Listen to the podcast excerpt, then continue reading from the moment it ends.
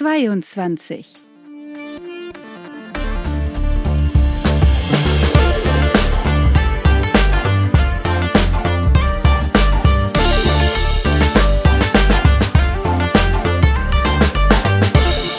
Legal Bits.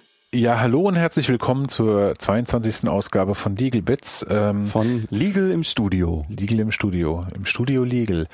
Wir hatten vor einigen Ausgaben uns über die, ich krieg das Wort jetzt garantiert nicht ordentlich raus, DSGVO unterhalten. Ganz richtig. Also okay. du hast, äh, da hast es völlig richtig gesagt, nicht irgendwie GSV, ja, ja, irgendwas. Also gibt's ja auch. Helle.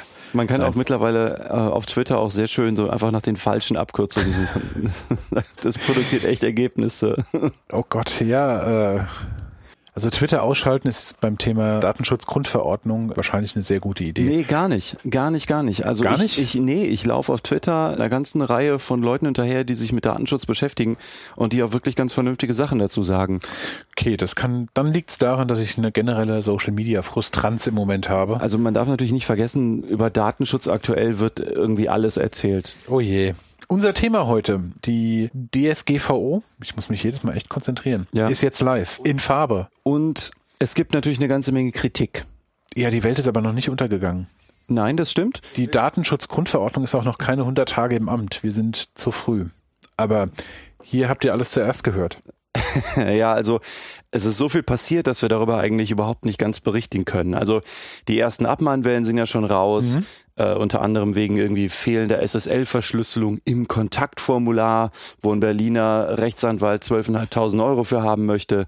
Oh. Dann diverse Abmahnungen vor allen Dingen an Unternehmen wegen fehlender Datenschutzerklärung. Da will man dann je nach Fall irgendwas zwischen 1.000 und 8.000 Euro haben. Äh, und ja. die CNIL, also die französische Datenschutzaufsichtsbehörde, hat ja Mitte Juni 2018 jetzt ein Bußgeld von 250.000 Euro gegen Optical Center verhängt für ein, Zitat, signifikantes Daten Datenleck. Mhm. Also man merkt, da bewegt sich schon was, aber vor allen Dingen dieses Bußgeld von der KNIL ist wahrscheinlich auch schon länger vorbereitet gewesen, also so, dass sie jetzt einfach mit der DSGVO angefangen hätten zu arbeiten, das ist natürlich auch nicht so.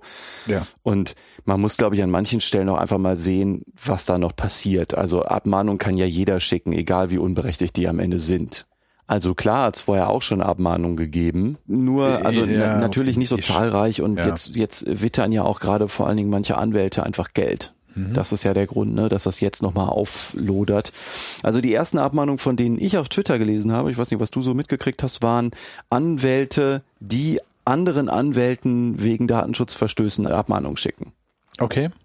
Wir verlinken mal den Tweet des Kollegen Dramburg aus Berlin, dem ich auf Twitter auch hinterherlaufe und der auch gute Sachen sagt, äh, indem er einen Ausschnitt aus einer Reaktion auf eine Abmahnung gegen ihn wegen, Zitat, Verstoß gegen DSGVO gepostet hat. Da hat nämlich offenbar nun also er, also wie wahrscheinlich manche anderen auch, so eine Abmahnung gekriegt wegen angeblich irgendeines Verstoßes gegen die Datenschutzgrundverordnung. Und er hatte sich nun offensichtlich gewehrt, aber also aus dem Tweet ging für mich nicht hervor, worum es ging. Und dann haben die gegnerischen Kollegen oder der gegnerische Kollege ihm geschrieben, da nunmehr feststeht, dass der Verstoß gegen die Datenschutzgrundverordnung durch ihre Auftraggeberin zwischenzeitlich beseitigt wurde, wird die Abmahnung vom 25. Mai 2018, also genau an dem Freitag, der haben überhaupt nicht gewartet, namens und im Auftrag der Mandantschaft vollumfänglich und unter Abgeltung aller gegenseitigen Ansprüche zurückgenommen. Bam. Jetzt habe ich natürlich mal wieder in die Mikros genickt, aber was heißt die Abgeltung aller gegenseitigen Ansprüche? Das Also, verstehe ich nicht. Das ist eigentlich auch nicht zu verstehen, das ist auch nämlich auch juristisch Quatsch. Oh, Also erstmal ist es eigentlich Unsinn, eine Abmahnung deshalb zurückzunehmen, weil ein Verstoß beseitigt wurde. Weil, ne, also, sehr gut, ja, denn, danke. Also denn wenn man einen Verstoß begeht und zur Unterlassung aufgefordert wird, Mhm. dann kann es, also ich glaube, das ist auch ziemlich offensichtlich, nicht reichen, dass man dann einfach aufhört. Denn das heißt, man könnte, auch logisch. jederzeit, man könnte auch jederzeit wieder anfangen. Also Ja, ja, ja, aber logisch für mich ist jetzt, jetzt kommt's ja wieder drauf an. Der Küchenjurist sagt, ey, wieso? Die Abmahnung ist doch dafür da, damit jemand eine Möglichkeit hat, mir zu sagen, lasst es, sonst gibt's Ärger. Lasst es, sonst hole ich Brudi. ja, So. so, dann droht er mit Brudi und der sagt, ich lass es lieber. ja. Dann kann der natürlich sagen, ey, wenn du das nochmal machst, dann komme ich wirklich mit Brudi. Oder er kann sagen, okay, dann warten wir mal ab. Also es ist beides eigentlich nicht ganz sauber. Denn also eigentlich läuft es so, wenn es einen Verstoß gibt und ich in meinen Rechten verletzt bin, und das kann bei einem Datenschutzverstoß so sein. Also Ja. muss nicht, aber also war hier wahrscheinlich auch nicht, aber, aber kann sein. Wenn das so ist, dann kann ich den zur Abgabe einer strafbewährten Unterlassungserklärung auffordern. Kann sagen, lass das und du musst mir auch erklären, schriftlich, dass du es lassen wirst und du versprichst mir auch eine Vertragsstrafe für den Fall, dass das doch wieder vorkommt. Klar, soweit. Also du, du hast so oder so einen Anspruch auf Abgabe dieser Unterlassungserklärung. Wenn du ein, Klar. wenn ein Recht verletzt wurde, dann hast du auch den Anspruch drauf. Klar. Der Anspruch geht überhaupt nicht weg, dadurch, dass eine Rechtsverletzung dann unterlassen wurde. Also das ist nicht so, als Verstanden. müsste man wieder auf Ja, los, ne? okay. So, okay, also deswegen, also dieses, das wurde zwischenzeitlich beseitigt und deshalb wird das zurückgenommen und so, das ist an sich auch schon so ein bisschen schief. Also würde ich jedenfalls nicht machen, wenn ich an deren Stelle wäre und ein Recht verletzt worden wäre und meine Mandantin sagt, nee, also, ne? Klar, wenn eine Mandantin will, dass es aufhört, dann, na gut, dann nimmst, dann machst du halt nicht weiter, ist klar. Aber unter Abgeltung aller gegenseitigen Ansprüche eine Abmahnung zurückzunehmen, das ist halt totaler Quatsch. Du kannst sagen, ich mache keine Ansprüche mehr geltend. Aber du kannst ja nicht sagen, du machst auch keine Ansprüche mehr geltend. Das ist es ja, ne? Unter Abgeltung aller gegenseitigen Ansprüche. Das bedeutet, ich nehme die Abmahnung zurück, jetzt hast du keinen Anspruch mehr. Okay. Und das ist selbstverständlich Quatsch. Klar, soweit. Okay, das heißt, die große äh, weltuntergangsmäßige Abmahnwelle war jetzt nicht, nicht, ist noch nicht passiert. Kann natürlich sein, dass das alles noch kommt und Ich, ich muss auch tatsächlich sagen, äh, bis zu dem Moment, als du gesagt hast, hey komm, wir machen mal, die DSGVO ist live und was für Kritikpunkte haben wir, habe ich gesagt, wieso ist doch alles tutti, ich habe überhaupt alles, alles gut. Und dann hattest du gemeint, ja, steile These. ja, Provokant. Ja. Provokant. Und dann habe ich mal angefangen, mal so, hm, ist ja doch viel mehr, als ich dachte, was man diskutieren kann. Ja. Also, ähm, äh, genau, also auch wenn das bei juristischen Themen eigentlich immer so ist, müssen wir für unsere heutige Folge ein paar Sachen klarstellen, bevor es hart losgeht. Disclaimer.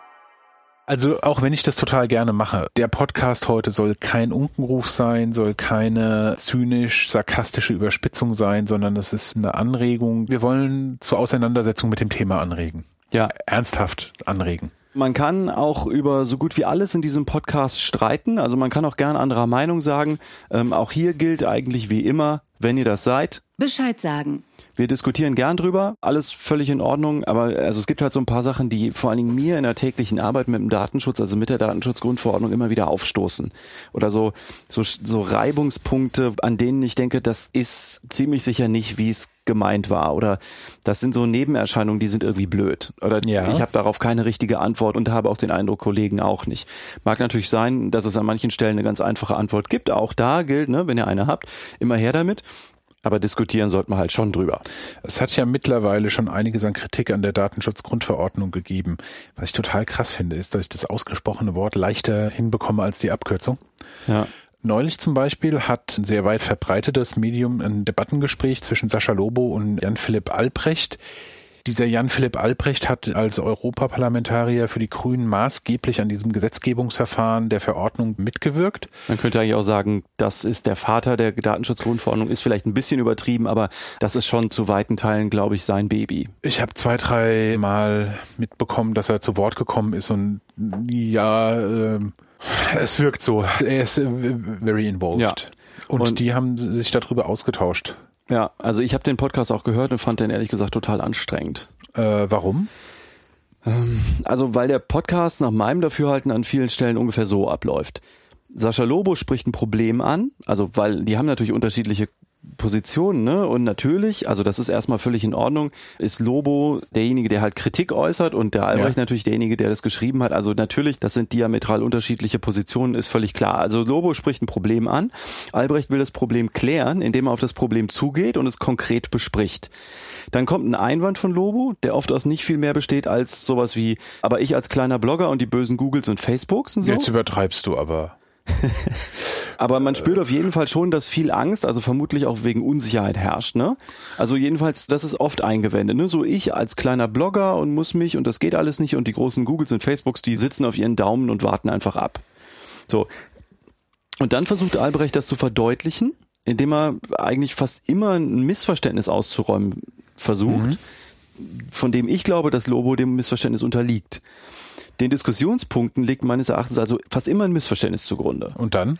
Und dann bringt Lobo meistens einen Einwand, der nahezulegen scheint, dass Albrecht Dinge beschönigt oder verzerrt. Dabei zeigt der Einwand mir dann eher, dass das Missverständnis eigentlich nicht ausgeräumt wurde. Und dann versucht Albrecht wieder das zu klären. Und kurz bevor man an dem Punkt ist, wo ich denke, jetzt kommt die Klärung, mhm. lenkt Lobo dann auf den nächsten Fall ab. Und dann geht das Spiel von vorne los.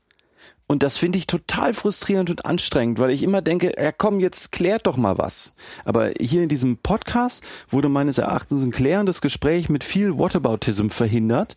Also diesem irgendwie, wann immer man kurz davor ist, irgendwas zu klären, mhm. sagt Lobo, ja, aber ich habe auch noch ganz andere Sachen und das ist ja da auch noch so. Also das, das bewegt sich halt total hektisch hin und her, finde mhm. ich ganz schwierig. Und ich, ich glaube, dieses Hin und Her liegt zum großen Teil nicht an Albrecht. Aha. Ich, eigentlich bin ich geneigt zu sagen, Lobo hat also Lobo-Dinge getan. Also genauso habe ich ihn eigentlich kennengelernt und auch tatsächlich in frühen Texten äh, des öfters mal. Egal. Äh, wir machen ja auch keine Kritik an dem Podcast von Lobo. Was mir dabei tatsächlich auffällt, ist wahrscheinlich, hast du eine Ahnung, wo der Herr Albrecht drauf hin will? Mhm. Darf man Albrecht sagen? Wieso denn nicht? Und so heißt er doch. Ja, ja, gut. Du ahnst, wo der Herr Albrecht hin will. Ja, weiß ich oft natürlich auch, ne? Weil ich halt sehe, ah, okay, das ist eigentlich Quatsch und man muss es so. Ich und nicke ins Mikrofon, ja. Hart. Ja, ähm, klar, du hast da tatsächlich einen, einen riesen Vorteil gegenüber Herrn Lobo. Also ich kann verstehen, dass man in dieser hektischen, aufgeregten, um Gottes Willen, wir werden alle untergehen, wir, wir können keine Fotos mehr machen, wir mhm. dürfen keine ja, Fotos ja, ja. mehr machen, weil sobald wir ein Foto machen, äh, verarbeiten wir ja Daten und wir haben ja gar kein Einverständnis gegeben. Und wenn wir einfach nur ein Bild vom Feldberg machen, wenn man nur hart genug reinzoomt, sieht man da drauf einen Mensch und dann ist ja schon das Blatt mhm. verloren.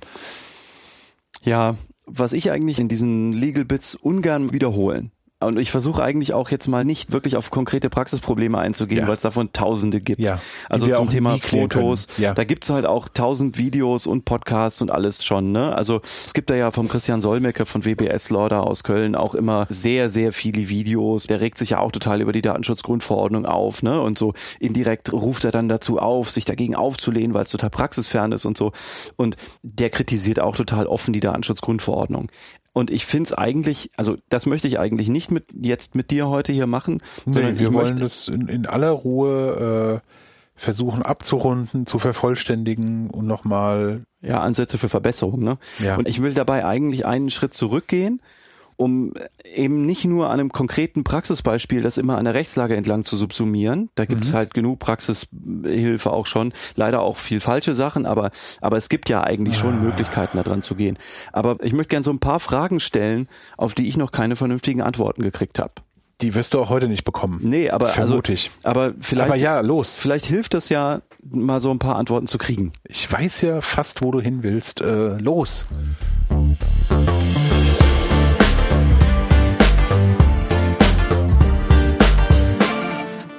Kritikpunkte. Wir bringen jetzt hier mal ein paar Punkte an, die mehr sein sollen als das oft angetroffene Gequengel, wie blöd alles ist und Rechtsbegriffe und haben nichts mit der Wirklichkeit zu tun und niemand weiß, was ein Brot kostet und ein Gesetz kann nie dafür sorgen, dass es keine Unsicherheit gibt, bla, genau. bla, bla, bla, bla. Es ist, meine ich, keine Überraschung, dass Unternehmen jetzt ächzen und lautstark über die DSGVO meckern, ne? weil angesichts vor allen Dingen der Panikmacherei keiner mehr weiß, was er tun soll.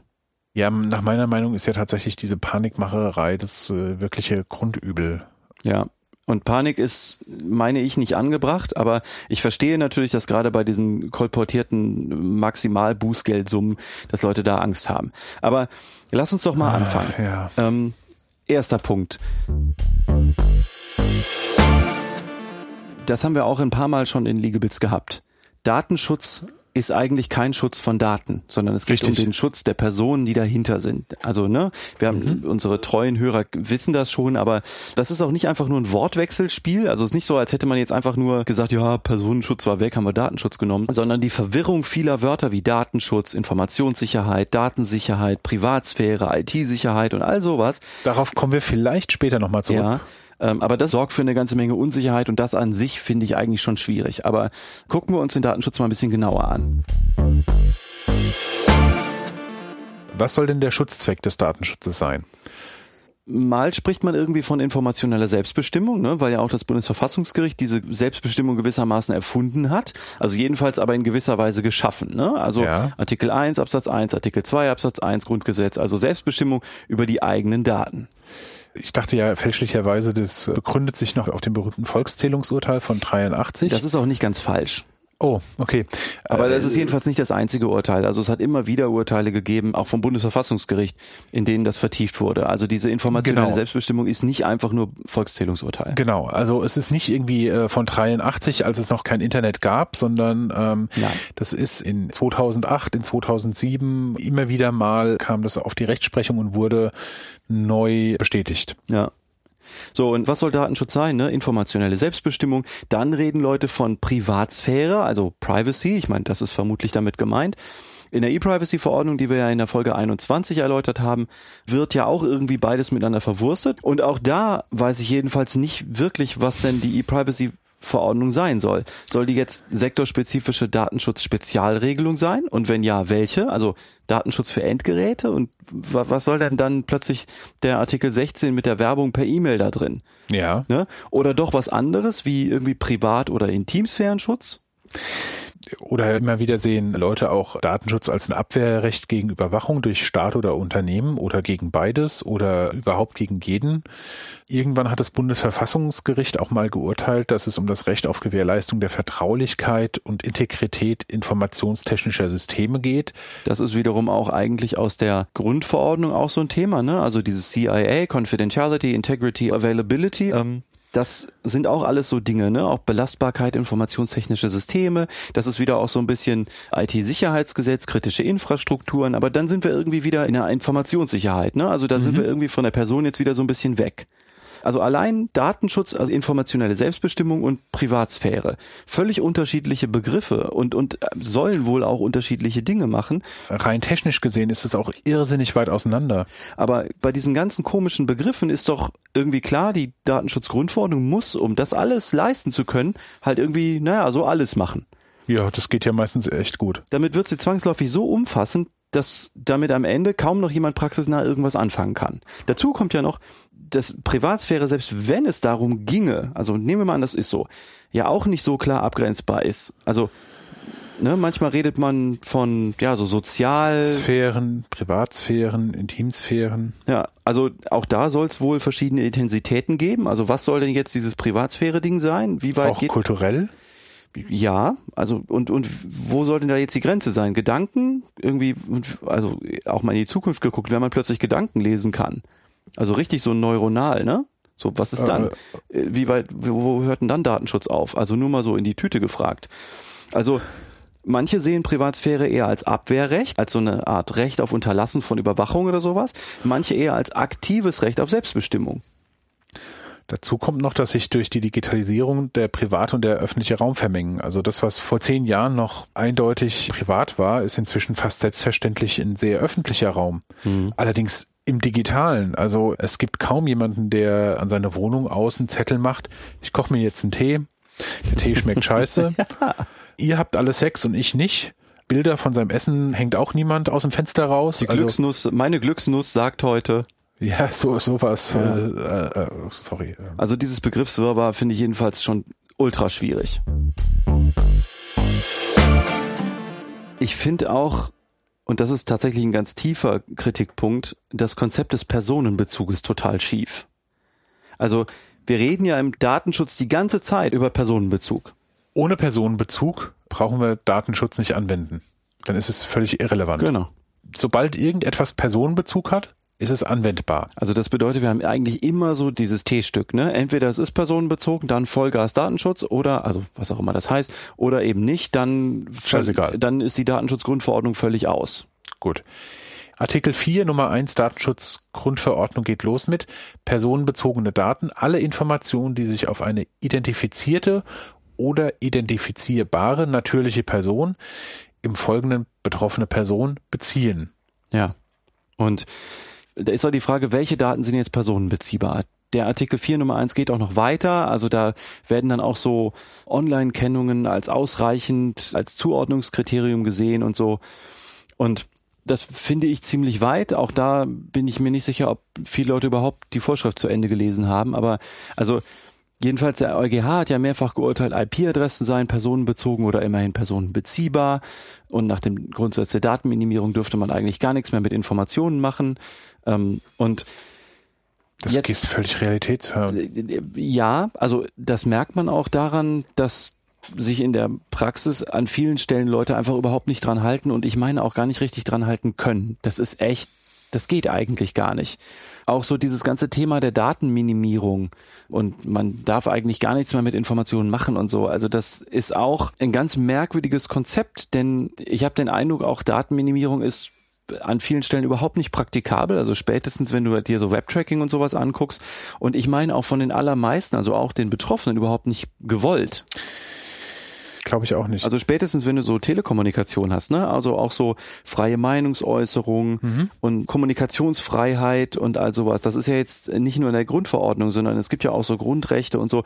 Also die Freiheit, mit anderen Menschen zu kommunizieren, die würdest du mit so einer Datenminimierung, also wenn man das ernst meinen würde und richtig voll durchziehen, würde man damit eigentlich das komplett verhindern weil wann immer Daten irgendwie von einer Person an eine andere Person gehen, du gleichzeitig Kommunikationsfreiheit hast und man dürfte es natürlich theoretisch schon machen, aber irgendwie merkt man schon, dann müsste man es an manchen Stellen minimieren und dann mhm. sind die Informationen für die Betroffenen wieder nicht mehr da. Du hast aber direkt doppelten Personenbezug, denn wenn wir beide miteinander kommunizieren, hast du ja sozusagen zwei Personen, die identifiziert sind oder noch mehr. In so WhatsApp-Gruppen geht's ja richtig ab. Das ist irgendwie ein gefühltes, komisches Ding. Und mhm. Merkwürdig ist auch, dass dieser Personenbezug rechtlich gesehen wirklich wie so ein boolscher Wert ist. Das ist so eins oder null. Also es ist personenbezogen Richtig. oder es ist nicht personenbezogen. Ja oder nein. Es gibt auch keine Mindestbedeutungsschwelle oder sowas. Also grundsätzlich ist ja alles verboten, was mit personenbezogenen Daten zu tun hat. Und zwar egal, wie irrelevant die Daten sind. Mhm. Weil vielleicht auch so ein bisschen aus diesem Gedanken raus, dass ja jedes noch so irrelevante Datum irgendwann Bedeutung haben kann, wenn nur das Regime wechselt oder so. Ja. Also das ist eine klassische Bedrohungsszenario. Also ich, ich hätte jetzt noch einen Aspekt. Also schauen wir noch mal kurz auf die E-Privacy-Verordnung, ne? also aus den Legal Bits 21. Die EU-Kommission spricht ja einerseits davon, dass die E-Privacy-Verordnung ein sektorspezifisches Datenschutzgesetz sein soll.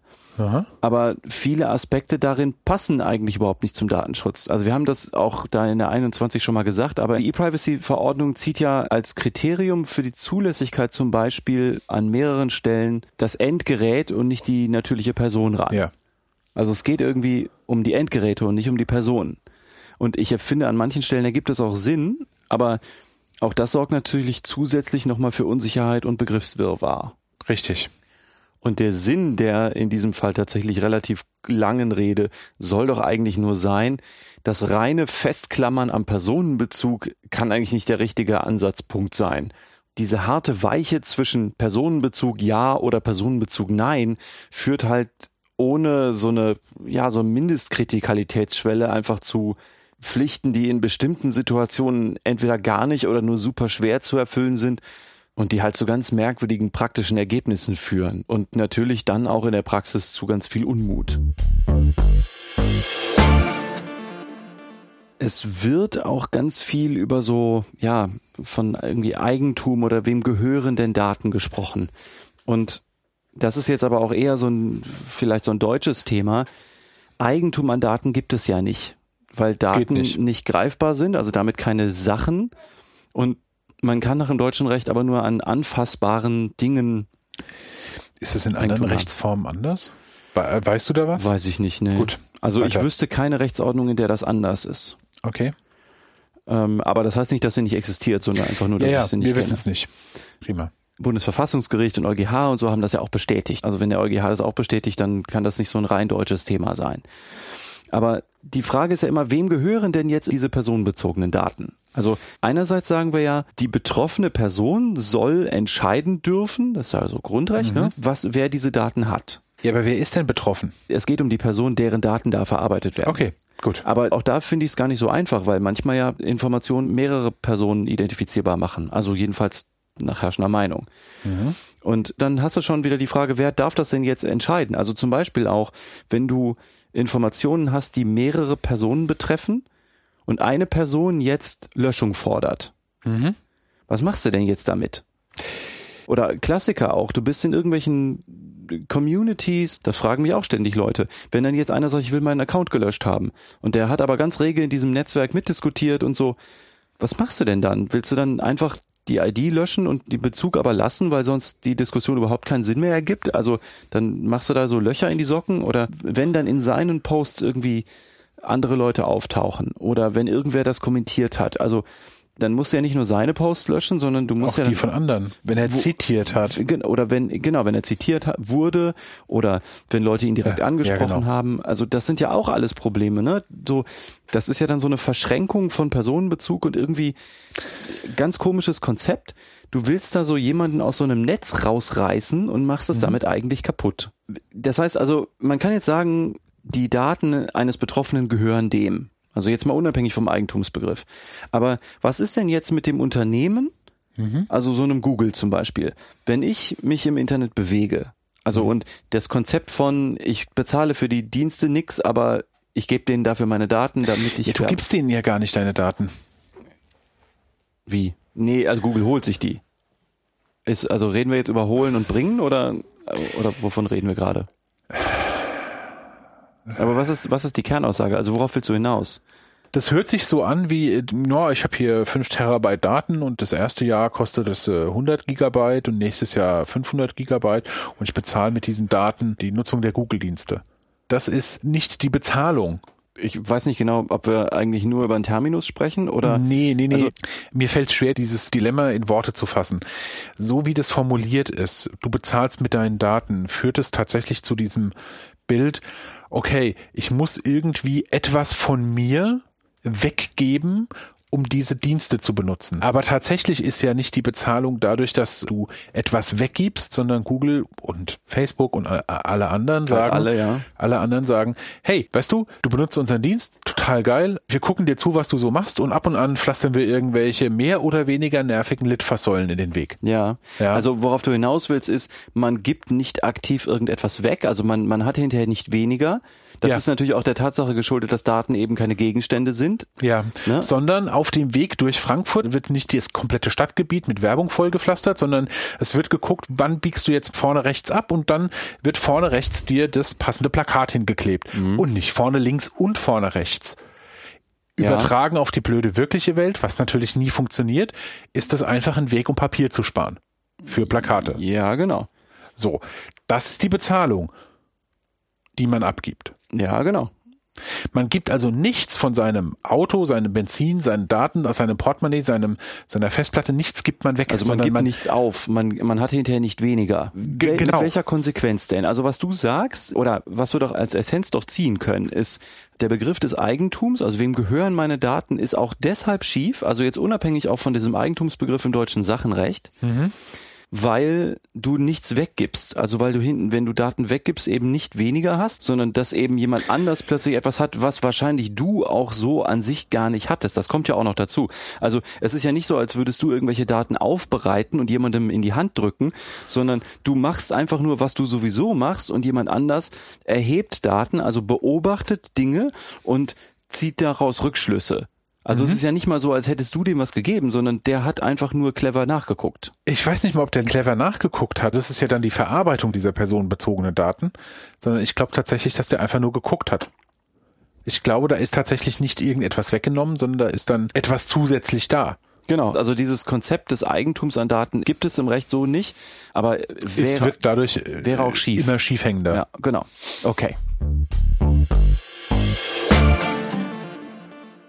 Es gibt ein Begriffswirrwarr zwischen Information und Daten. Der Begriff Daten ist schon missverständlich. In Artikel 4 Nummer 1 Datenschutzgrundverordnung Also dem, den wir eben auch schon mal kurz angerissen haben. werden Personenbezogene Daten als alle Informationen die und so weiter. definiert. Ja. Ergo, Daten sind irgendwie besondere Arten von Informationen. gut. Nee, wobei eigentlich, wenn man es zu Ende denkt, sind sogar Daten einfach nur Informationen. Denn personenbezogene Daten, Sind personenbezogene Informationen. im Grunde steht das da, ja. Ja. Also das heißt, Daten sind also Informationen. Ja. Und das bedeutet auch schon begrifflich, von der Definition her, bedeutet es einfach, Daten und Informationen ist irgendwie alles dasselbe. Das finde ich also, wo wir eben noch bei Begriffswirrwarr waren, auch noch schwierig. Nächster Punkt. Missbrauch ist trotz aller Maßnahmen immer möglich. Ja, großes Problem. Das finde ich tatsächlich vor allen Dingen in meiner praktischen Arbeit oft total frustrierend. Nicht nur nach der Datenschutzgrundverordnung, das war eigentlich im Datenschutz vorher auch schon so, hatte ich das Problem, dass man eigentlich jeder Maßnahme, sei sie noch so aufwendig und noch so gut, entgegenhalten konnte und immer noch kann, dass ja trotzdem Missbrauch möglich ist. Ne? Und also man muss ja nach Artikel 32 Datenschutzgrundverordnung immer so angemessene, also unter Berücksichtigung von Tralala, mhm. Maßnahmen ergreifen, also technische und organisatorische Maßnahmen ergreifen. Aber wie soll man denn diese Tatsache, dass Missbrauch irgendwie immer möglich ist, bei dieser Angemessenheit berücksichtigen? Also, wenn ich am Ende trotz aller Bemühungen nicht ausschließen kann, dass irgendwas geschieht, aber deshalb auch der redlichste Datenverarbeiter wegen der horrenden Bußgelder ständig die Hosen voll haben müsste, was soll damit erreicht werden? Das fördert eigentlich eine Haltung von, naja, wenn man es eh nicht vermeiden kann, dann, dann lieber so, dass es sich lohnt. Ja. ja, also das ist jedenfalls für mich wirklich schwierig und da geht es jetzt gar nicht um einzelne Abwägungen. Ne? Aber äh, tatsächlich bin ich oft so gut wie argumentationslos. Also wenn mir jemand sagt, ja, aber man kann es doch trotzdem missbrauchen. Ne? Wenn jemand will, dann kann er. Dann kann ich eigentlich nicht viel mehr sagen, als das stimmt und das wissen aber die Aufsichtsbehörden auch. Mhm. Total komisch, ne? Übrigens, wo wir gerade dabei sind, wir haben auch manche Anregungen aus einem, wie ich finde, ganz spannenden Artikel von Winfried Feil aus der Computer und Recht Online gezogen, den wir auch mal verlinken, den ich total, ich glaube, wir können sagen, ich glaube, ich der kann sagen, den wir beide gut finden, ne? Den verlinken wir mal. Und der, also was diese Missbrauchsmöglichkeit angeht, regt der zum Beispiel an, die Datenschutzgrundverordnung nur dann anzuwenden, wenn man, Zitat, eine über das allgemeine Lebensrisiko hinausgehende konkrete Gefährdungslage ersehen kann. Oh je, okay. Das heißt, er sagt als Anregung einfach nur nicht irgendwie pauschal Personenbezug dann immer Vollgas, was so auch nicht unbedingt stimmt, aber das sagt er auch so nicht. Aber er sagt halt, man könnte ja überlegen, ob man die Datenschutzgrundverordnung nur dann anwendet, also im Sinne von, man muss dann was tun. Man muss was tun, wenn halt so das allgemeine Lebensrisiko den Kram nicht mehr abdeckt, sondern wenn man etwas macht, was darüber hinausgeht. Die Idee finde ich interessant. Dummerweise kann man dieser Idee jetzt auch wieder entgegenhalten, dass was das allgemeine Lebensrisiko angeht, sich schnell ändern kann. Ja. Was halt bedeutet, wir würden in dem Fall mit der Ansicht wahrscheinlich eher eine Unwägbarkeit durch eine andere Unwägbarkeit tauschen oder möglicherweise sogar eine neue Unwägbarkeit mit reinnehmen. Also Grundansatz ordentlich, aber ob das so für mehr Klarheit sorgt, finde ich schwierig nachzuvollziehen. Ja. Es zittern auch äh, viele wegen diesen Bußgeld- und Abmahnrisiken, weil die sind da, die Bußgelder sind hoch und überall muss man eigentlich nicht gerechtfertigtes Vertrauen darauf haben, dass die Behörden einen Wirtschaftszweig nicht abtöten wollen. Ähm ja, also es wirkt auf mich auch angesichts dieses Problems, ne, dieses Risikos mit Bußgeldern und dass irgendwie Abmahnwellen kommen können und so, so ein bisschen skurril, dass ich eigentlich seit Monaten Mandanten beruhigen muss. Also dass ich denen eigentlich immer erklären muss, dass Aufsichtsbehörden nach meiner Erfahrung bedächtig und mit Augenmaß drangehen. Aber ich muss aber auch eigentlich immer dazu sagen, garantieren, dass da nichts passiert, kann ich auch nicht. Aber es ist nach meiner Erfahrung in keinem Fall, wo ich bisher mitgewirkt habe, irgendwas tatsächlich passiert.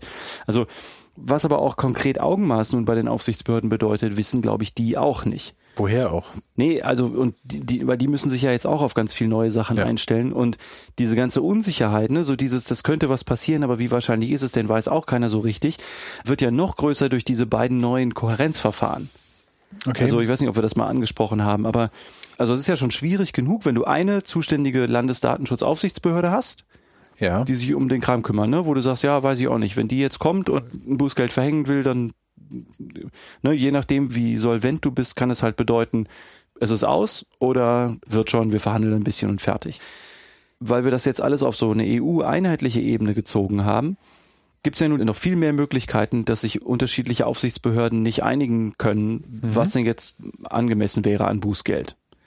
Und die Datenschutzrichtlinie war ja nicht einheitlich genug, ne? Mhm. So, und jetzt gibt es also nun ein richtiges, wenn man so will, Kohärenzverfahren auf EU-Ebene und ein sozusagen kleines Kohärenzverfahren in Deutschland. Also das bedeutet, wenn die Aufsichtsbehörde in Portugal meint, dass der sächsische Datenschutzbeauftragte ein zu niedriges Bußgeld verhängt hat, meistens ist es natürlich in einem internationalen Fall, ne? Warum auch immer, dann kann das ja zum Europäischen Datenschutzausschuss eskaliert werden, der das mhm. dann, keine Ahnung, richten soll, wenn man so will. Kletten. Mhm. Ja, und irgendwie so vereinheitlichen, dass man sich halt in Europa nicht mehr seine Lieblingsdatenschutzbehörde aussuchen kann, die halt niedrige Bußgelder verhängt oder so. Oder hohe, wenn man mhm. als, als Betroffener dran geht.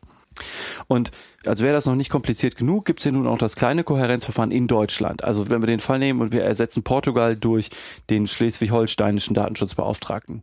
Der sagt, mhm. ey, in Sachsen, das geht so nicht. Und so soll irgendwie dieser Sack Aufsichtsbehördenflöhe gehütet oder gleicherartig gemacht werden. Und ich habe keine Ahnung, wie das zu einem Ergebnis führen soll, an dem sich die Wirtschaft verlässlich orientieren könnte. Klar, das ist an vielen Stellen so, aber ich finde es, was die Datenschutzgrundverordnung angeht, an diesem Punkt echt ganz besonders schräg. Das ist einfach super, super intransparent und damit kann keiner vernünftig arbeiten. Das finde ich ganz schlimm. Das riecht nach einer bevorstehenden Novelle. Ja, also ich rieche diesen Novellenbraten noch nicht. Ich würde auch denken, da müsste man eigentlich mal dran, aber ich könnte jetzt nicht sagen, dass das auf jeden Fall jetzt kommt. Zugegeben, das ist jetzt ein potenziell temporäres und ein eher technisches Problem, das nichts mit der Rechtslage zu tun hat. Ähm, wir reden trotzdem drüber die Aufsichtsbehörden, die diese Datenschutzgrundverordnung umsetzen und durchsetzen sollen, sind völlig unterbesetzt. Der Artikel 58 der Datenschutzgrundverordnung normiert Kompetenzen und Aufgaben, die von der Untersuchung über die Beratung bis zur Abhilfe und dazu kommt noch eine ganze Menge äh, Akkreditierungsvorgaben, also die, bei denen es darum geht, wer denn eigentlich zertifiziert sein darf und wer wen zertifiziert auch? Das heißt, die haben eine ganze Menge mehr zu tun, also qualitativ, quantitativ sowieso, als vorher, also als vor mhm. der Datenschutzgrundverordnung. Genau. Und nur um mal ein Beispiel rauszugreifen, als ich am 25. Mai in Berlin bei so einer Versammlung der Aufsichtsbehörden und mancher Gremien und so saß, gab es ein Beispiel von einer Behörde, die nach eigenen Angaben 15 neue Stellen für ihre Aufgaben brauchte, mhm. zehn davon bewilligt bekommen hat aber zu dem Zeitpunkt jedenfalls nur drei davon besetzen konnte, einfach weil der Markt gerade total leergefegt ist. Was sind denn die Voraussetzungen, dass man da ja, man muss halt Datenschutz können, ne? Das ist ja jetzt auch gar nicht so. Okay, ohne. und das heißt, man hat die Alternative, außer bei der Behörde zu arbeiten, dass man in der freien Wirtschaft. Okay, und die freie mhm. Wirtschaft zahlt freies Wirtschaftsgeld, ne? Absolut. Ja, und die Behörde bezahlt nach Tarif. Also ja, ne, wenn du aktuell den Datenschutzbraten riechst und sagst, ey, super, ich kann Datenschutz und ich will das versilbern, dann weiß ich auch nicht, ob ich mich da bei einer Behörde niederlassen würde. Also Problem ist, glaube ich, klar. Und jetzt gibt es übrigens noch ein Anschlussproblem, ne? Eigentlich dadurch, dass die Behörden überlastet sind, steigt in einer gewissen Weise sogar das Bußgeldrisiko. Ja. Denn je stärker so eine Aufsichtsbehörde überlastet ist, desto weniger wird die ja beratend tätig sein und desto eher wird die ja abhelfend, also bestrafend, also sanktionierend tätig sein. Mhm. Weil ist klar, die hat einfach nicht die Ressourcen, um da jetzt groß äh, Beratung zu machen und hier noch ein bisschen, ich könnte ja hier noch mal ein bisschen was erzählen, sondern die werden halt auch ein bisschen, um ihre Rechtsposition zu festigen, im Zweifel eher draufhauen. Naja, es ist halt auch einfacher. Also eine Bestrafung ist halt einfach schneller erledigt als eine Beratung. Genau. Das führt dazu, dass man äh, pro Tag mehr Verfahren ab, äh, bewältigen kann. Und das heißt dann in der Konsequenz, dass durch diesen Mangel an qualifiziertem Personal führt dazu, dass die Wahrscheinlichkeit von einer Sanktion steigt und die damit auch gleich Nee, die wobei, Sanktion. also nee, das glaube ich nicht. Also ich glaube, das Risiko ist größer, dass die schneller mal auf die Bußgeldtaste drücken. Ja, genau, das wollte ich damit sagen. Aber bedeutet, glaube ich, nicht unbedingt, dass das Bußgeld damit automatisch höher ist. Gut, okay, ja. Aber die können einfach nicht so viel rumhampeln. Ja, genau. Das geht einfach nicht. Bedeutet, ein Faktor, der eigentlich mit der Schwere des Verstoßes überhaupt nichts zu tun hat, führt eigentlich dazu, dass es eher ein Bußgeld gibt. Also ist natürlich auch nur eine These, weiß ich auch nicht so genau, aber wenn ich mir angucke, wie, wie halt Arbeit funktioniert, dann sehe ich keine Chance, dass es anders ist. Nächstes. Privacy by Design and Default ist eigentlich ein guter Gedanke. Ja. Äh, aber ist oft ein bisschen praxisuntauglich. Und zwar nicht, weil der Betroffene den Schutz nicht verdient, sondern weil sie ihn oft überhaupt nicht wollen. Jetzt nehmen wir mal Webtracking und Werbungspersonalisierung als ein Beispiel. Ja. Fangen mal an. Also nehmen wir mal das Webtracking. Jemand will gern wissen, wie sich Besucher auf seiner Website bewegen, ne? Ja. Das ist doch nichts anderes, vor allem früher, aber eigentlich heute auch noch, als das Interesse eines Ladengeschäftsinhabers daran, wofür sich die Besucher seines Geschäftes interessieren. Ja. Also hätte irgendwer von denen wirklich was dagegen, dass man schaut, wo die rumlaufen? Sehe ich Nee. nicht. Also eher nicht, ne? Warum soll das also auf einer Website anders sein? Frag mich nicht. Und das zweite Stichwort Werbungspersonalisierung. Da sieht das, glaube ich, ganz ähnlich aus. Ich will ja auch gern wissen, wer was über mich trackt und, ne, und, und weiß und wofür die das nutzen und so. Aber eigentlich hat doch keiner was gegen relevante Werbung. Also man kann allenfalls darüber reden, ob Werbung überhaupt prinzipiell okay ist. Ne? Also wollen mir die Leute da draußen alle was verkaufen? Na ja, klar. Muss ich was kaufen? Nee. Ich finde es ziemlich viel verlangt eigentlich, wenn man meint, man hätte ein Recht drauf, alle Inhalte im Internet nutzen zu dürfen, ohne dafür Werbung angezeigt zu bekommen. Ne, das ist ja ungefähr so, als würde man, um bei deinem Beispiel von eben zu bleiben, als würde man verlangen, sich irgendwie in der Öffentlichkeit auf der Straße zu bewegen, ohne dort Werbung angezeigt zu bekommen. Ich habe überhaupt nichts gegen Transparenz darüber, welche Daten wofür genutzt werden. Ne? Das ist ja davon völlig unabhängig. Also ich will schon gern wissen, dass man da jetzt gerade, keine Ahnung, auf der Zeile irgendwie ein Werbeplakat meinetwegen so gemacht hat, um mich zu fangen. Ich finde das bei vielen Anbietern auch immer noch überhaupt nicht ausreichend. Aber grenzenlose Privacy by Design und Default, das kann doch keiner ernsthaft erwarten. Doch, es gibt Leute, die das ernsthaft erwarten. Genau Und, das. Also wir haben darüber ja auch schon mal in Legal Bits gesprochen, ne? Dieses äh, komische Paradoxon von, wenn du von Google nicht mehr getrackt werden willst, dann melde dich bei Google an, damit Google dich nicht mehr trackt. Tja. Also wirkt natürlich total skurril, aber ist doch, also Web-Tracking by Default und Design zu verbieten, das will ja nicht mal die E-Privacy-Verordnung, also dieser Entwurf, der da kommen soll. Das will man doch gar nicht. Warum? Also wegen Lobby und so ist ja von mir ist mir völlig egal erstmal. Aber ich behaupte, die wenigsten haben ernsthaft was dagegen, dass sie Werbung angezeigt bekommen, die zu ihnen passt. Dass man so ein bisschen befürchtet, dass man überwacht wird und so, verstehe ich alles. Dass man Transparenz darüber haben müsste, ähm, Ja. was da für Da- Daten wohin gehen. absolut. und So. Das ist super wichtig. Aber nehmen wir mal an, dass es alles erfüllt. Wieso sollte ich denn was dagegen haben, dass ich Werbung angezeigt bekomme, die zu mir passt? Also man kann jetzt immer noch diskutieren, ob das überhaupt dazu führt, ne? Also weil man ja angeblich ganz falsche Schlüsse ziehen könnte wegen Gründen und so.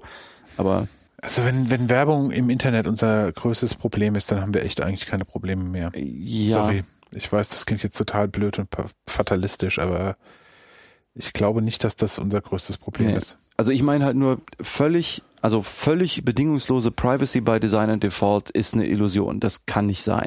Sehe ich ähnlich. Okay. So, wir waren bei Transparenz. Die Hinweispflichten im Artikel 13 zum Zeitpunkt der Erhebung der personenbezogenen Daten ist in allerlei Situationen völlig absurd. Vor allem bei persönlichen beziehungsweise mündlichen Situationen. Übergabe von Visitenkarten, zehnseitige Datenschutzerklärung, Anruf bei Arztpraxis, um einen Termin zu machen, vielseitige Datenschutzerklärung vorlesen. Hier haben wir ja auch noch Gesundheitsdaten, also besonders sensible Daten. Schrankenlos ist der Artikel 13 Datenschutzgrundverordnung einfach nicht umsetzbar. Und zwar völlig unabhängig davon, wie gut es der Datenempfänger meint und wie gut er die Daten schützt. Wie groß also das Risiko der Verletzung des Datenschutzes tatsächlich ist. Auch hier wirkt es, als wolle man Datenschutz als Selbstzweck, vielleicht auch, weil ja keiner so genau weiß, was Datenschutz eigentlich bringen soll. Hm. Also das ist auch vor einer Weile durch Twitter gegeistert, ne? Also Ja. dieses, äh, du kannst ja nicht mehr mehr einen Termin beim Arzt machen, ohne dass die dir eigentlich eine vielseitige Datenschutzerklärung vorlesen müssen und so. Also muss man eigentlich, wenn man personenbezogene Daten beim Betroffenen erhebt, und das ist auch sein Name, dann muss man dem halt eigentlich die Informationen einer Datenschutzerklärung passend zu dem Szenario, dem Interaktionspunkt eigentlich geben. Und wie machst du das, wenn du kein Medium hast, das du lesen kannst? Richtig. Beim Telefonat, bei einem Messegespräch, bei von mir aus auch echt bei den Fotografen dieser Welt, ne? Also irgendjemand will ein Foto machen und müsste eigentlich jeder Person, die er fotografiert, erstmal eine Datenschutzerklärung geben. Äh, Während ich total für Transparenz bin, ist das, geht- einfach das irgendwie geht zu weit. es geht, also da, ich, ich weiß nicht, wie das gehen soll. Das ist praktisch unmöglich. Und Ja. ich finde es immer komisch, wenn das gefordert wird und es praktisch unmöglich ist. Und wo wir gerade bei Transparenz sind, ich habe noch eine Anschlusskritik.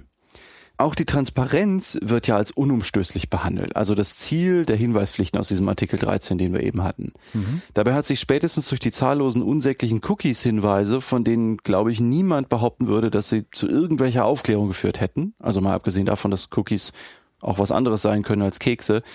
Doch, glaube ich, klar gezeigt, dass ein Reinpressen sozusagen von Informationen und Hinweisen nicht zu mehr Transparenz führt. Also eigentlich im Gegenteil. Ich meine, Transparenz funktioniert nur mit einer gewissen Bereitschaft dazu. Mhm. Also mehr Hinweise gleich mehr Transparenz, das ist, meine ich, offensichtlich falsch.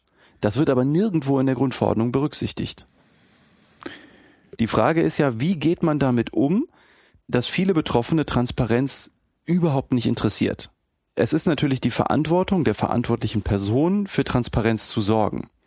Aber also das will niemand wissen. Ja, die müssen Hinweise geben, die niemand interessieren. Und das hat auch ganz praktische Konsequenzen. Ne? Das ist jetzt hier nicht nur eine total theoretische Rumspinnerei von mir, sondern ganz praktische Relevanz hätte das zum Beispiel bei der Frage, muss ich denn unbedingt, also ich meine wirklich unbe, unbe, unbedingt einen Hinweis einblenden, dass ich Cookies speichere oder jetzt seit der Grundverordnung neu, dass ich personenbezogene Daten erhebe.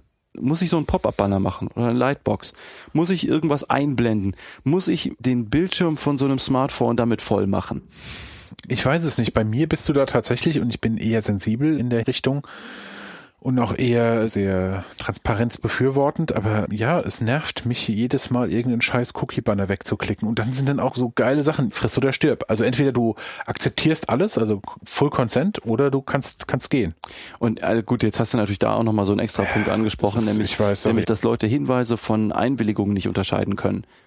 Also das sind ja zwei sehr unterschiedliche Dinge. Ich weiß. Hinweise sind etwas, das ich dem Betroffenen gebe. Ja. Und eine Einwilligung ist etwas, das der Betroffene mir erklärt. Also es gibt tatsächlich eine Menge Webseitenbetreiber, mhm. die, die, okay, du weißt, alles klar. Ich weiß, klar, ne? Wo dann steht, Sorry. mit der Nutzung der Website stimmen sie der Nutzung. Dass äh, wir tracken und dass wir alles machen und überhaupt und, und sie wollen das. Und das ist selbstverständlich Quatsch. Also das ist halt auch illegal. Nee, es ist auch, also es geht auch gar nicht. Also, denn wenn das so wäre, also gut, wenn du jetzt eingeloggte User hast, die du, die du identifizieren nee, nee, nee, kannst, okay. Aber wenn du einfach eine normale Website hast und da kommt jemand hin und das kommt dann, keine Ahnung, einen Monat später zum Streit. So, selbst wenn du die IP-Adresse getrackt hast, hast du doch überhaupt keine Idee, wer das war. Mhm. Dann hast du eine IP-Adresse, die kriegst du nicht mehr aufgelöst, weil die Provider die Daten gelöscht haben. Und der kann doch einfach sagen, nee, ich habe nicht eingewilligt. Und dann musst du das nämlich als Verwender beweisen. Das kannst du doch gar nicht. Du weißt doch gar nicht, wer das ist. Also ich behaupte, das ist unmöglich. Das geht nicht. Und das bedeutet doch, dieses mit der Nutzung erklären sie sich einverstanden, ist keine Einwilligung. Mhm. Und es ist auch Quatsch. Also ich behaupte auch, das ist inhaltlich einfach Unsinn. Entweder du musst einen Hinweis geben, mhm. und ich behaupte eigentlich müsste es reichen, wenn man auf einer Website einfach einen Datenschutzlink macht und da halt erklärt, was man macht. Ähnlich dem berühmten Impressum. Genau. Ich behaupte, um zu dem Punkt zurückzukommen, es fördert die Transparenz überhaupt nicht, den Leuten irgendwelche Banner ins Gesicht zu schieben, mhm. sondern es fördert die Transparenz, wenn man Hinweise dort platziert, wo Leute damit rechnen, damit die Leute, die sich dafür interessieren, das nachlesen können. Und von mir bräuchtest du aber jemanden, der bereit ist, das mal durchzuziehen und äh, jemanden, der. Ach, das wird kommen. Das ist absehbar. Ich glaube, das wird durchgefochten. Das wird kommen. Ich habe einen Hinweis gesehen heute oder gestern, ich weiß nicht genau, eine Entscheidung vom Landgericht Köln, die sagte, es muss nicht so ausdrücklich ins Gesicht gehalten werden. Wenn ich das finde, dann verlinken wir das. Wow.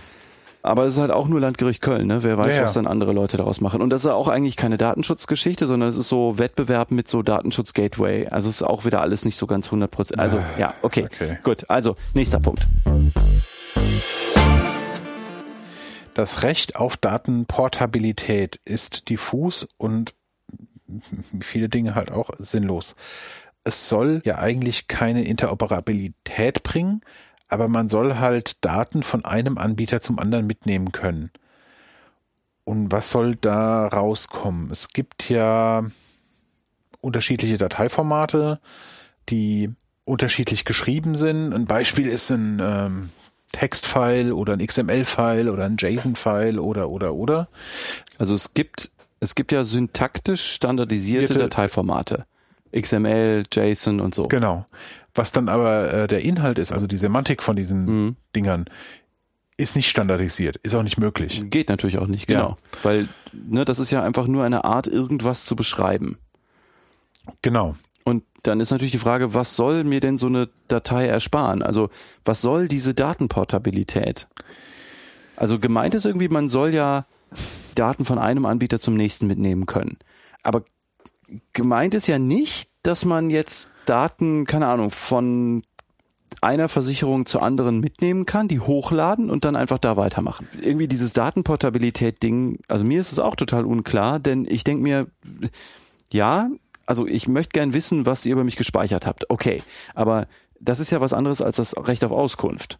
Sondern, also gemeint ist Klar. ja, also die Portabilität betrifft ja nicht alle Daten, die die über mich haben, sondern ich habe einen Anspruch darauf, die Daten rauszukriegen, die ich beim Provider bereitgestellt habe. Also da muss man auch schon diskutieren, was ist das Ding jetzt genau. Aber auf jeden Fall die Daten, die ich denen gegeben habe. Also wenn ich zum Beispiel eine Kfz-Versicherung abschließe, dann gebe ich ja in die Formulare Daten ein. Oder also ist auch egal, ob ich es im Web mache oder ob ich es irgendwie anders mache. Aber ich, ich stelle denen ja Daten bereit. Ich gebe denen Daten über mein Fahrzeug, über meine, keine Ahnung, meine Sehstärke, mein Alter, mein Dings, mein Dongs. Und die Daten soll ich rausbekommen können. Okay, das klingt für mich tatsächlich wie, wir haben in eine Datenschutzgrundverordnung auf europäischer Ebene die V-Card ge gegossen. Ja, so ungefähr kommt mir das auch vor. Aber im Gegensatz dazu, dass die V-Card halt funktioniert. Meistens. Also jedenfalls, ich, ich raff einfach nicht, was das soll. Ist das eigentlich sowas wie, ich möchte gerne den Betroffenen ersparen, Daten an mehreren Stellen wieder eingeben zu müssen? Oder was ist es? Also. Do, was bringt das? Das ist mir unklar, genau. Vor allen Dingen diese Daten jetzt irgendwie maschinenlesbar, nein, das muss, müssen sie ja sein, ne? maschinenlesbar, Format und so, ähm, das aufzubereiten, das, das ist in vielen Fällen so unglaublich viel aufwendiger, als, mhm. als es Nutzen brächte für den Betroffenen. Dann hat er am Ende irgendeine XML-Datei oder sowas ähnliches. Und dann was? Was soll der denn damit machen? Dann soll der irgendwie zum neuen Versicherer gehen und sagen, ich habe hier eine XML-Datei. Dann sagt der Versicherer, ja, schön für dich. Also, ja. ne, denn Interoperabilität ist ja gerade nicht gemeint. Also gemeint nee, ist eben Portabilität. nicht. Genau, also ich kann es raustragen, aber wirklich damit was tun kann ich eigentlich nicht. Also es sei denn, ich schreibe meine eigene Software oder so, aber wer macht das denn? Dieses Recht auf Datenportabilität ist wirklich. Wir verstehen es nicht. Ja, also ich, ich, ja, okay. Wir verstehen es nicht. Gut, nächster Punkt. Gut, freiwillige und vor allem verständliche Einwilligung ist oft unmöglich. Das hatten wir vorhin, glaube ich, schon mehrfach angerissen und mhm. angedeutet, ähm, dass allein durch die Abstraktionsebenen bei der Nutzung digitaler Medien das führt zwangsläufig dazu, dass niemand mehr versteht, worin er da eigentlich einwilligt. Ja. Die Einwilligung ist ja auch unter der Datenschutzgrundverordnung so ein Allheilmittel. Mhm. Also mit der Einwilligung soll alles gehen. Dabei glaube ich, ist die Einwilligung an vielen Stellen sogar gar nicht so ratsam. Aber ich finde es einfach an vielen Stellen völlig absurd, also super schräg wenigstens bei Netzwerken wie Facebook zum Beispiel, von Freiwilligkeit zu sprechen, wenn du dich als Nutzer da registrierst. Also, ne, also auch hier wieder Transparenz, auch hier, ne, du musst Sachen abnicken, damit du mitmachen kannst. Und ja. jetzt, gerade im Fall von Facebook, meine ich, kann man wirklich nicht von Freiwilligkeit sprechen. Also. Das ist ein sozialer Zwang einfach, ja. Ja, und ich rede jetzt gar nicht von irgendwie die Freiwilligkeit des Willens ist eine Illusion und so, nee, ja, nee, nee, sondern, sondern, sondern die Leute verstehen eigentlich nicht, worin sie einwilligen, weil das ein solcher Wust von Kram ist, dass ich behaupte, über 95 Prozent der Nutzer auf Facebook haben sich das nie angeguckt. Mehr, 99 Prozent haben sich das nie angeguckt. Wahrscheinlich noch mehr, ja. ja. Also, Aber alle widersprechen mit dem Posten eines, Be ja, okay, let's go on. Ja, das ist natürlich auch Quatsch. Aber also das ist tatsächlich ein sozialer Zwang aber auch völlig unabhängig und abseits von Facebook, meine ich, ist eine freiwillige Einwilligung an vielen Stellen einfach auch überhaupt nicht drin. Und das sind jetzt nicht nur Fälle wie im Beschäftigungsverhältnis, ne? also wo man generell die Unterordnung hat, also wo man sagt, Arbeitnehmer oder Beschäftigte können kaum freiwillig in irgendwas einwilligen, weil sie ja negative Konsequenzen hätten, wenn sie es verweigern würden, sondern es betrifft auch ganz normale sozusagen Alltagseinwilligungen, ne? wo einfach jemand basierend auf vernünftigem Verständnis und freiem Willen in irgendetwas einwilligen soll ohne so ein Grundinteresse daran, in was jetzt eingewilligt werden soll, geht das einfach nicht. Und man begegnet der Tatsache, dass die meisten Leute das einfach oft überhaupt nicht interessiert, damit, dass man jetzt überall Hinweise reinpresst. Das heißt, du hast auf der einen Seite Leute, die eigentlich nicht verstehen, was sie einwilligen. Damit kann man eigentlich auch nicht von Freiwilligkeit sprechen. Auf der anderen Seite ist die Einwilligung irgendwie so die eierlegende Wollmilchsau und mit diesem Missverhältnis machst du die Einwilligung auf der einen Seite total kompliziert, auf der anderen Seite eigentlich wertlos. Und eigentlich auch, um so ein bisschen ein Volk vor sich selber zu schützen, meine ich, die Einwilligung kann diese Rolle eigentlich nicht erfüllen. Da muss man irgendwie nachjustieren. Also da muss entweder mehr über die Interessenabwägung gehen oder ja, wahrscheinlich wird das die Lösung sein, weil die Einwilligung das einfach nicht leisten kann. Ja.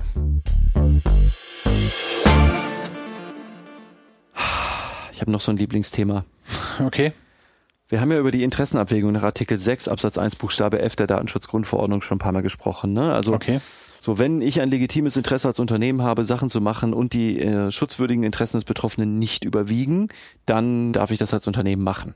Und bei dieser Abwägung sind die sogenannten vernünftigen Erwartungen des Betroffenen zu berücksichtigen. Okay.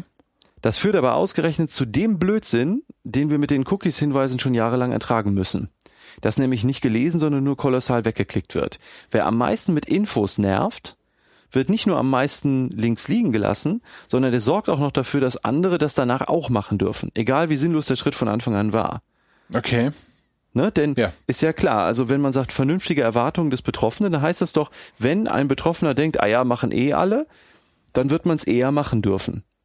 Und das heißt doch, je dreister einfach ganz viele Unternehmen die ganze Zeit anklingen lassen, dass sie Sachen machen, am besten durch möglichst nervige Banner und Quatsch, den man wegklicken muss, desto mehr darf man es doch hinterher. Ne? Das Ja. ist ein bisschen wie Hundedressur. Also man macht das einfach nur ein paar Mal, irgendwann machen alle mit, dann erwarten die das auch und dann ist es auch okay. Ja. Auch irgendwie, das, das kann doch nicht, Nicht sein. zielführend, nee. Also ich meine, das kann doch nicht im Sinne eines Datenschutzes sein. Irgendwie, man muss sich ja schon so ein bisschen am Volk orientieren, aber dass das Volk sich auch daran orientiert, was die Praxis ist. Ne? Also dass so ein bisschen dem Kartoffeltheorem zufolge halt gegessen wird, was auf den Tisch kommt, das wird da irgendwie vergessen. Ich lese jedenfalls nicht, dass das wirklich berücksichtigt wird.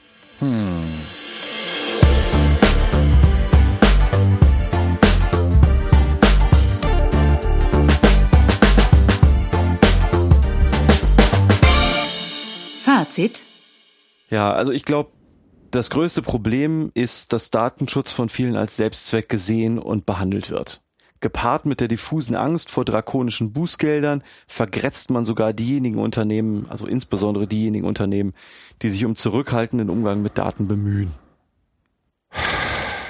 Ich kann kein Fazit ziehen heute. Ich habe mir zwar was aufgeschrieben, aber das geht nicht. Was ist denn für dich so Essenz irgendwie? Also wir haben jetzt wirklich lang auch über, über Probleme gesprochen und zugegebenermaßen auch über sehr unterschiedliche Probleme. Also bleibt bei dir denn jetzt auch tatsächlich einfach nur dieses Diffusionsgefühl oder? Okay, ich versuche es jetzt mal einzuordnen. Ich bin hingegangen bei dem Podcast-Thema und habe gesagt so, pff, wieso ist doch alles gut, ist doch alles Töfte, ma- macht mir ja nichts. Also ich bin eher so entsetzt für wie unausgegoren das ist und mit wie viel gutem Willen und mangelhaftem technischen Sachverstand daran gegangen wurde. Ich, ich unterstelle guten Willen einfach mal. Ich glaube, dass es den gab, ja. Ja, so, das ist das eine. Der Artikel, den wir durchgegangen sind ähm, bei Computer und Recht, Also der Artikel von Herrn Feil. Ähm, der hat bei mir tatsächlich auch zu ganz vielen Dingen, die ich früher als kleiner, ich sag mal, Datenschutzfundamentalist ganz selbstverständlich gesehen habe, eher so ein bisschen ins Wanken geführt. Also in was für einer Gesellschaft wollen wir leben? Wie absolutistisch ist der Ansatz, alles vorab reglementieren zu wollen eigentlich? Ist es demjenigen, der das als Kind auf den Weg gesetzt hat, klar gewesen, dass man das so sehen kann? Also klar, ein griffiges Fazit ist bei der Vielzahl von Punkten, die wir heute besprochen haben, super schwer. Also wenn nicht völlig unmöglich. Ich glaube, man darf aber ganz ab von dieser ganzen Kritik es nicht pauschal für ein Problem der DSGVO halten, dass neue Pflichten geschaffen wurden. Wir haben das ja heute ziemlich erfolgreich umschifft.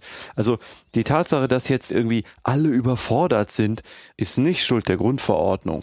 Nee, also sorry, aber das habe ich tatsächlich irgendwie mein Mitleid für Firmen ab einer gewissen Größe, die jetzt total überfordert und überrascht sind, hält sich echt in Grenzen, ja. Ja, mein Mitleid hält sich auch in Grenzen. Aber ich glaube auch gerade die großen Unternehmen, also die Googles und die Facebooks und so, sind in Wahrheit eigentlich nicht die Unterdrückten der Grundverordnung, sondern wenn überhaupt wahrscheinlich eher die Gewinner, weil die halt mit Hunderten von Personenjahren auf die Grundverordnung werfen können. Ne? Also Google allein hat ja nach Angaben des Chefdatenschützers von Google 500 Personenjahre auf die Datenschutzgrundverordnung geworfen. Das ist eine Dimension, die halt kleine und Mittelständler halt überhaupt nicht leisten können.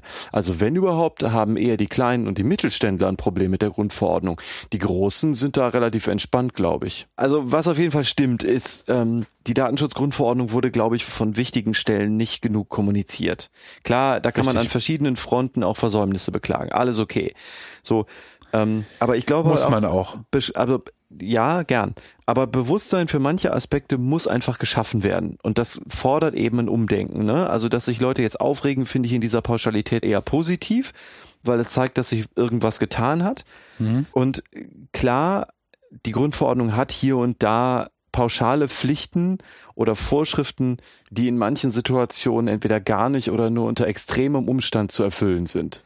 Und ich bezweifle aber tatsächlich, dass es dafür dann Bußgelder geben wird und auch, dass Gerichte da dann irgendwelche Schadensersatzklagen oder Schmerzensgeldklagen durchwinken werden. Das glaube ich einfach nicht. Das sehe ich auch noch nicht. Denn die Behörden haben ja, haben ja ihr Augenmerk, also ihre ja. Angemessenheit. So, das soll schon wirksam sein und abschrecken und so, aber doch nicht bei Fällen, wo es keiner kann. Ich gehe da wirklich d'accord mit dir. Ich denke auch nicht, dass das dieses vielbeschworene Problem sein wird. Und wenn wir falsch liegen, dann machen wir einen Podcast und sagen, wir lagen falsch. Okay, jetzt kriege ich hin, was mein Schmerz bei der Geschichte ist. Die Datenschutzgrundverordnung ist ein Riesenwust. One thing to rule them all. Also ähm, ja. ein Ding, um alles zu regeln. Für ja. immer und ewig mein persönlicher Ansatz ist tatsächlich der, man nimmt lieber eine kleine Regel und durchdenkt die gut, dass die dann auch für diesen einen kleinen spezifischen Dings passt, die dann im Bedarfsfall durch eine aktualisierte Version ersetzt werden kann und sorgt dafür, dass Regeln gut miteinander arbeiten und harmonieren. Mhm anstatt diesen riesigen Wust auf einmal loszulassen und Datenschutz von 0 auf 100 vom 24. auf den 25. Mai aber zu setzen. so ist es ja eigentlich auch nicht. Also Natürlich nicht. Nee, aber so ist es eigentlich wirklich gar nicht. Also ja. denn es gab ja gab ja 20 Jahre lang die Datenschutzrichtlinie mhm. und man sagte ja, das reicht uns nicht, wir wollen es weiter vereinheitlichen. Und in Wahrheit, also das, es ist ja beides irgendwie richtig, ne? Also so, also man hat ja Datenschutz jetzt nicht neu erfunden wegen der Bußgelder hören die Leute jetzt halt hin. Und natürlich führt das zu absurden Situationen, also zu in manchen konkreten Situationen absurden Pflichten oder also nicht erfüllbaren Pflichten. Mhm. Ne? Deswegen stimmt es eigentlich nicht, wenn du jetzt sagst, die machen jetzt Datenschutz von Null auf Bleifuß in einer Sekunde. Mein Ansatzpunkt ist viel eher, dass ich mich frage, was soll der Datenschutz eigentlich leisten? Wofür haben wir den? Was sind die Ziele? Und ich glaube, das ist vielen Leuten überhaupt nicht klar. Also, dass ich mich eigentlich so Dinge frage wie, was soll der Datenschutz eigentlich sein? Was ist denn jetzt Privatsphäre anders? Was ist denn jetzt informationelle Selbstbestimmung? Was ist denn Intimsphäre? Was ist denn jetzt das eine und was ist das andere? Und, und was ist Vertraulichkeit? Und äh, das sind auch Dinge, über die ich mir Gedanken gemacht habe. Ja, also jedenfalls kann man, glaube ich, sagen, auch uns beiden ist, äh, fällt ein Fazit einfach sehr, sehr schwer. So gern wir das machen würden. Ja.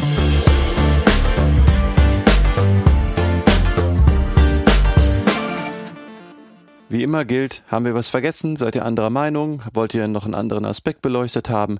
Dann gilt Bescheid sagen. Kommentare wie immer gern per E-Mail oder twittert an legal-bits oder at neuer Nick oder at ra-stiegler. Danke, Sarah. Wir sind fertig für heute bei, ja, äh, bei ganz locker über 30 Grad in diesem Aufnahmestudio gerade. Habt eine gute Zeit. Bis zum nächsten Mal. Vielen Dank. Wir, sind weich raus aus dem Thema. Tschö.